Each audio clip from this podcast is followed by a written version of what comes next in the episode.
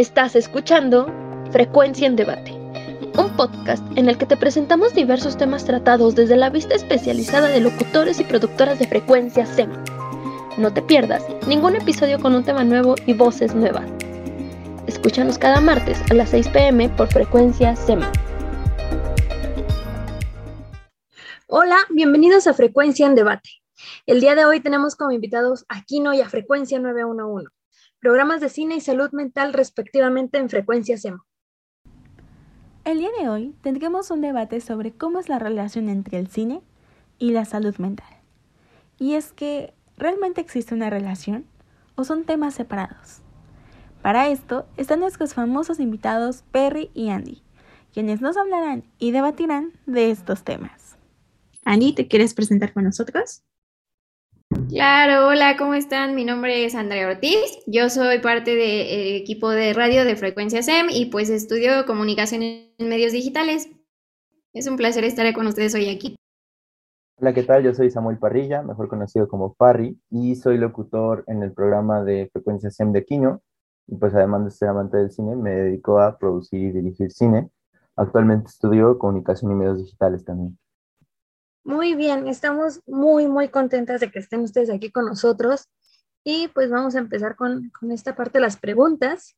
Y es que el cine nos ha acompañado en distintas formas, desde las películas animadas que veíamos de niños hasta las sagas favoritas de nuestra adolescencia.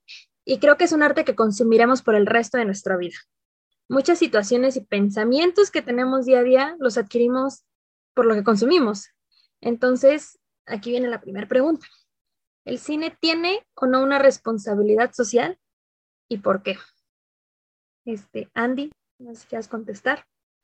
Claro, ah, yo creo que sí, y una muy grande, justamente porque todos los productos culturales que consumimos de alguna u otra forma, eh, pues como que permean muchísimo en nuestro pensamiento, ¿no? O sea, de hecho, ah, muchas veces también se dice que cuando somos pequeños y vemos, eh, no sé, caricaturas o cosas así, también empezamos a admirar personajes.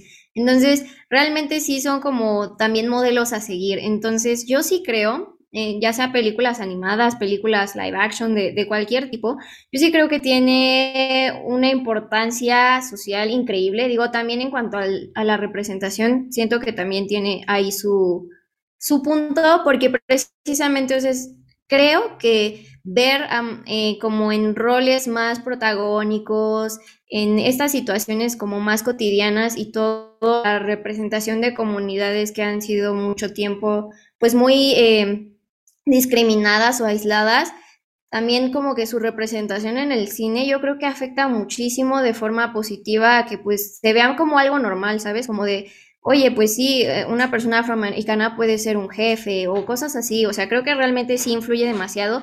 Y sí creo que el cine sí tiene en parte una responsabilidad social con las personas, porque pues al fin y al cabo también como que moldean a veces algunas conductas y pensamientos en las, en, pues en las personas que consumen justamente los productos culturales.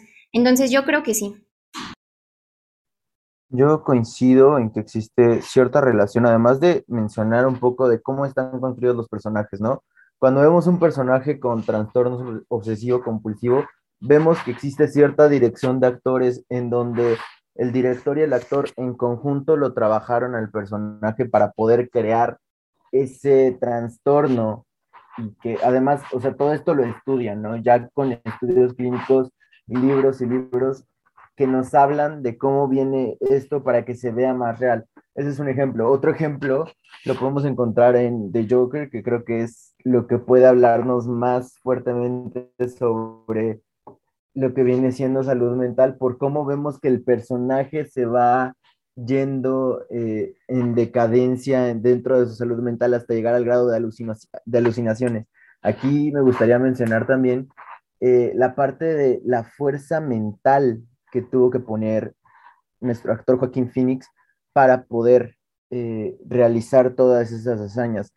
Por, eh, un ejemplo de esto, pues, es todo el peso que tuvo que perder para interpretar al personaje, la manera en la que tuvo que construir al, personaje y de construirlo a la vez, y cómo de repente fue yendo más a fondo de de este trastorno mental de las asesinas en específico, eh, lo que haría no es vomitar, llegar y vomitar, sino lo que haría es llegar y, y enloquecer y ponerse a bailar, que fue donde surge esta famosa escena donde el Joker baila dentro de unos baños. Entonces, pues esto es por un lado un ejemplo y ahora viéndolo hacia otro lado de cómo el cine sí tiene que ver con la salud mental y se queda mucho en la mente de las personas, de los actores. Es el ejemplo que vemos con Kevin, después se queda con el personaje muy impregnado dentro de la serie. Entonces también hablamos de cómo es que se queda el, el actor con esa parte del personaje muchas veces. Muy bien, concordamos un poco lo que dijo Parry. Vamos a irnos a la siguiente pregunta. Y es que, bueno, a lo largo de la historia del cine se han hecho distintas películas donde se tocan temas importantes de salud mental. Pero ¿hasta qué punto esto es positivo en dicho ámbito? Citando a la psiquiatra María Herrera, ahora se dulcifica la imagen de la persona con algún trastorno mental y se aleja de la agresividad. Esto provoca que se dé una imagen infantilizada. Un caso de lo que representa es la película del Joker del 2019, la cual se volvió viral y se le quitó la importancia de las enfermedades mentales que representaba, convirtiéndose en un símbolo de revolución y risa. Es por esto que existe un riesgo o no al mostrar las enfermedades y trastornos mentales en el cine. Pues más que riesgo, o sea, a mí me parece correcto que tenga visualización porque es muy importante, o sea, que justo las personas vean eh, partes que a veces no teníamos contempladas, ¿no? Porque todavía la salud mental sigue siendo como algo un poco tabú, ¿saben? Entonces, yo creo que está bien que el cine retrate esas partes de las que a veces la sociedad no quiere hablar, porque es importante, o sea, es importante decir, oigan, es que, o sea, en serio pasan, en verdad están aquí, ¿saben? Pero yo creo que también a veces se toman de manera muy descuidada en el cine y eso justamente puede llegar a romantizar y en, en, en casos ya muy extremos hacer que una persona pues no solo romantice la conducta, ¿no? Sino que quiera replicarla. O sea, por ejemplo, tenemos las...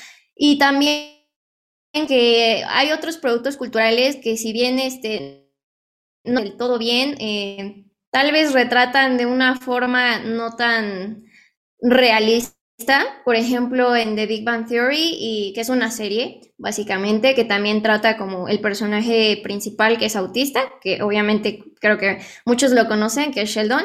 Y también, por ejemplo, en, en personajes como Sherlock Holmes, como que se tiene a romantizar demasiado estos trastornos mentales porque los vemos así, ah, pero son súper inteligentes y por eso son súper exitosos y por eso básicamente quiero ser autista, ¿no? Y pues realmente realmente no te ponen la realidad de, y las cosas también, pues no tan cool de estar padeciendo una enfermedad mental o un trastorno mental. O sea, creo que realmente, si bien a veces eh, sí es importante como en el caso de la película de Disney de Inside Out o Intensamente, como se tradujo español, creo que es buena, o sea, esa, esa perspectiva de manejar el tipo de las emociones, cómo eh, experimentarlas y todo esto, creo que esas pelis sí, sí tienen como una relevancia súper eh, impactante e increíble en, en la parte de la salud mental, pero sí es cierto que también muchos otros productos audiovisuales romantizan o manejan de mala forma eh, los aspectos de la salud mental y creo que también eso puede llegar a ser muy peligroso. Igual, creo que eh, ciertamente muchas veces el cine y los medios audiovisuales, también las series, tratan mucho a las enfermedades mentales como, ah, el justamente como el personaje tiene la enfermedad mental y por eso es, es especial y hace cosas increíbles. Y, y es, creo, todo lo contrario, ¿no? Nos encontramos, por ejemplo, con eh, un personaje como La Casa de Jack, donde se vuelve un tanto, este es, es un ejemplo bastante perturbador de cómo puede tener un, un asesino serial, un trastorno obsesivo compulsivo, y en cierta forma lo, lo, mete como una manera literaria de decir, claro, eh, los siete círculos, los círculos del infierno de, de, Dante. Entonces, entra, entra en juego bastantes cosas con las que justifica su obra, ¿no? Pero cabe resaltar que, que sigue siendo un asesino. O sea, eso no se le quita. Y, y ahora, yendo sobre esta misma línea, lo que me gustaría continuar es con Ted Bundy, por ejemplo lo hicieron también parecer dentro de la película como de, bueno, es que Ted Bundy es wow, ¿no? Y es el, el, el super asesino, ¿no? Así de casi, casi para crear un, una especie de fandom. Y esto también se vuelve peligroso porque muchas veces las audiencias también son, son bastante vulnerables a todo lo que perciben. Entonces, lo riesgoso de todo esto y de hacer series del estilo de asesinos con trastornos mentales o de trastornos mentales por sí mismos, se vuelve un tema que puede hacer que le afecte a tu audiencia y quiera replicar esas conductas. Sí, justo. Y por ejemplo, también para complementar un poco eh, esta parte, creo que también hay un público muy susceptible que son los adolescentes. O sea, creo que hay muchos productos culturales dirigidos a adolescentes, pero también creo que muchas de estas, de estas series o estas películas como que también romantizan, si no bien tanto así como problemas mentales o de este tipo, sí conductas que pues eh, no son sanas, ¿saben? Como la violencia eh, entre parejas o la dependencia emocional. O sea, también siento que... Em, a veces a la industria como que no le importa mucho, o sea, es como que el drama vende, ¿sabe? Em, entonces, este, pues sí, como que lo dejan un poco de lado. Creo que estamos, Karen y yo, acuerdo, de acuerdo con ambas opiniones. Creo que sí, sí, ambas opiniones tienen un peso muy, muy importante. Y ustedes como expertos prácticamente son los que más, más saben. Entonces, vamos con la siguiente pregunta, y es nuestra última pregunta, y es, al hacer cine de este ámbito, de este ámbito de salud mental, pues obviamente se convierte en un tema constante y que hasta cierto grado, obviamente se pone de moda, se hace tendencia, incita a que se hable de este, y como decíamos y mencionaban antes, eh, se hacen memes en redes sociales, y con esta moda del TikTok incluso hay gente autodiagnosticándose ciertas, eh, ciertos trastornos porque lo vieron en X película, ¿no? Entonces, ¿están de acuerdo ustedes en que los productos audiovisuales fomentan estos que estos trastornos se pongan de moda o no? Y si no, ¿por qué? Sí, justo. Bueno, retomando un poquito lo que, eh, lo que dije antes, yo creo que sí, como que los normalizan eh, justamente, más como retomando este público, eh, que es como muy fácil, ¿no? De meterse a sus mentes y decirle, no, es que así tiene que ser el amor o cosas así. Pues sí, la verdad es que es demasiado es demasiada la responsabilidad que la industria del cine tiene eh, para las mentes como jóvenes y no solo para los jóvenes, o sea, desde niños, adultos, eh, adolescentes, o sea, en todo tipo de edad somos susceptibles a admirar a una parte de una película o también pues en general de, de un personaje, ¿no? Igual, retomando la parte de la, las eh, raciones no, pues no tan sanas, está como ejemplo eh, Diario de una pasión, ¿no? O sea, la verdad es que según es la película más romántica de la vida y todo, pero bueno, cuando te sientas a analizarla es que tiene unas conductas que realmente, o sea, no es como, ah, pues, ¿por qué andaría con alguien que amenaza con suicidarse si no salgo con él? Entonces, yo sí creo que el cine sí llega a romantizar este tipo de conductas que definitivamente no son sanas, sí las llega a hacer tendencia, sí las llega a hacer moda. Ejemplo, como decíamos, el caso de 13 Reasons Why, que fue muy sonado y justamente como que se puso de moda en ese tiempo los temas del suicidio, ¿no? O sea, como fue el boom de la serie, también fue el boom del tema del suicidio. Eh, o sea, yo sí creo que tiene como estos aspectos de que sí puede eh, poner de moda una conducta o un, aspecto de una enfermedad mental, pero desde una forma que no siempre es la adecuada.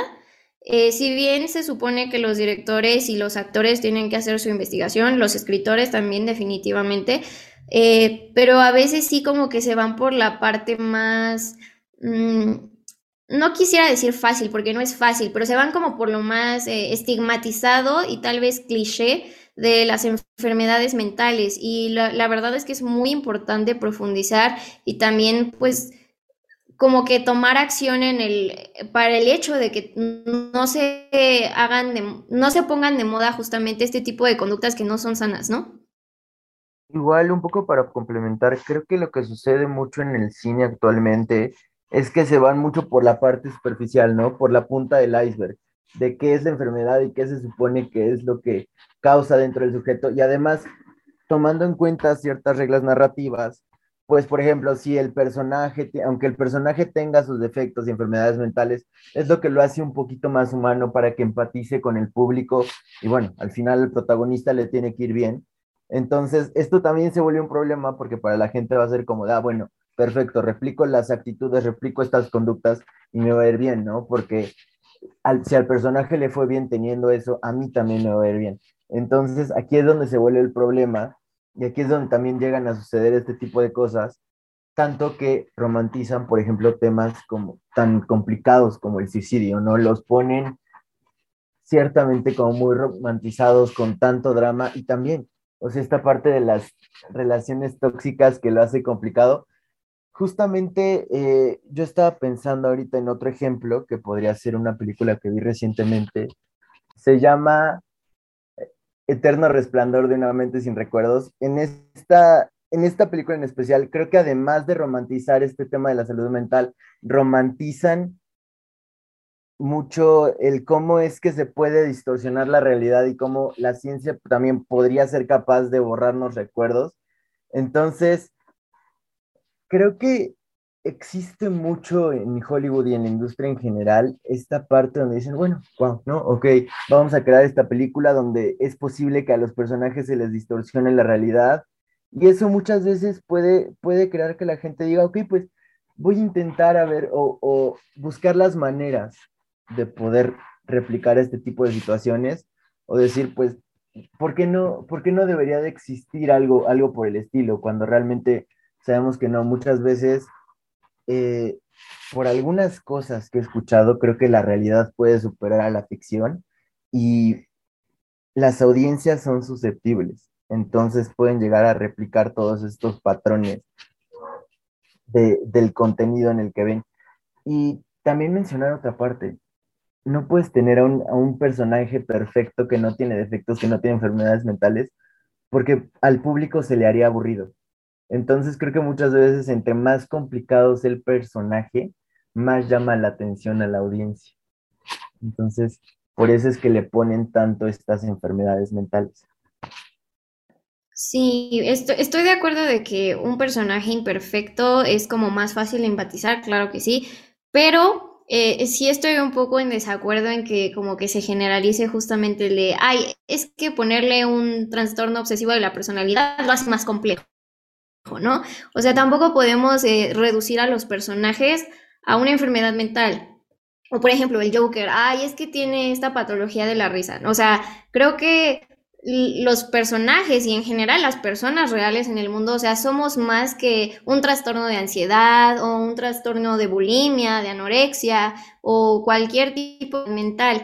Eh, estoy de acuerdo en que se visibilice a personajes que definitivamente sí son reales y tienen igual autismo u otros problemas, ¿no? Pero eh, yo sí tengo conflicto con que las películas o las series eh, quieran eh, pintar como lo más importante de, de, ese personaje es justamente eso, ¿saben? Como resaltar que tiene una enfermedad mental, porque pues realmente no, o sea, como personas tenemos muchas dimensiones y aunque alguien tenga ansiedad, o sea, su ansiedad no es lo que lo, define ni como personaje ni como persona, o sea, deben de tener un trasfondo mucho más profundo que simplemente decir, ay, es que su mayor rasgo es que tiene ansiedad. O sea, sí, creo que eh, este tipo de trastornos como la ansiedad definitivamente no se hacen de la nada, tienen un trasfondo increíblemente profundo, llega a, o sea, a, niveles inconscientes eh, muy, muy eh, realmente importantes para la persona, por eso se desatan muchas veces las conductas de ansiedad y así,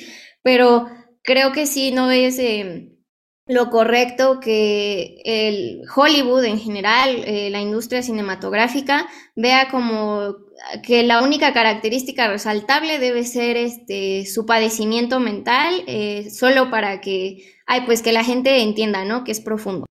Muy bien, Ani, yo en eso también concuerdo un poquito contigo, pero también con Parry, ¿no? Que a veces eso, no voy a decir así, pero a veces vende, ¿no? Entonces, a veces por eso se utiliza más. Y les pensé en otra pregunta, entonces también se las quiero hacer ya por último.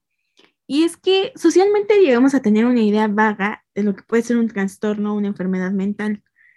Siempre pues hay que recordar que es importante investigar y asesorarnos con un profesional en qué consisten todas estas, ¿no? Pero, ¿qué pasa cuando se quiere expresar una enfermedad mental y no está bien investigada? O, vamos, ¿es o no es importante asesorarse con un profesional para realizar una película de cualquier tema de salud mental? Por ejemplo, que se asesoren los productores para crear un personaje con estas características. Claro, claro, definitivamente es indispensable, o sea, si no caeríamos justamente en lo que habíamos, retomo de lo que dije anteriormente, pues solo caemos en estereotipos, ¿sabes? Como, ay, pues es que a mí me dijeron o mi amiga que tiene TOC, eh, me dijo que estos son como los padecimientos, entonces vamos a guiarnos sobre eso. Y, y, pues no, o sea, la verdad es que muchas veces también los trastornos, enfermedades mentales no se manifiestan de la misma forma en todas las personas.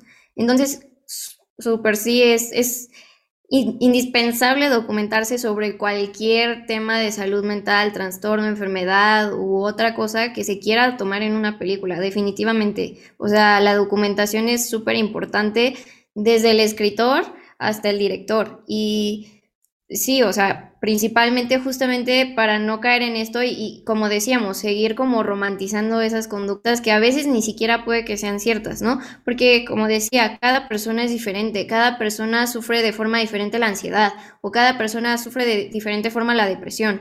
No, no podemos generalizar eh, a que todos los vamos a sentir igual y a decir, ay, mira, pues esos son todos los síntomas y, ya, ¿no? O sea, no, eh, la documentación, la investigación y claro, acercarse con un profesional es indispensable en esta parte del cine, si es que queremos retratar a un personaje que tiene algo de padecimiento mental o cualquier cuestión de salud mental, creo que sí es súper importante y es como obligatorio, ¿no?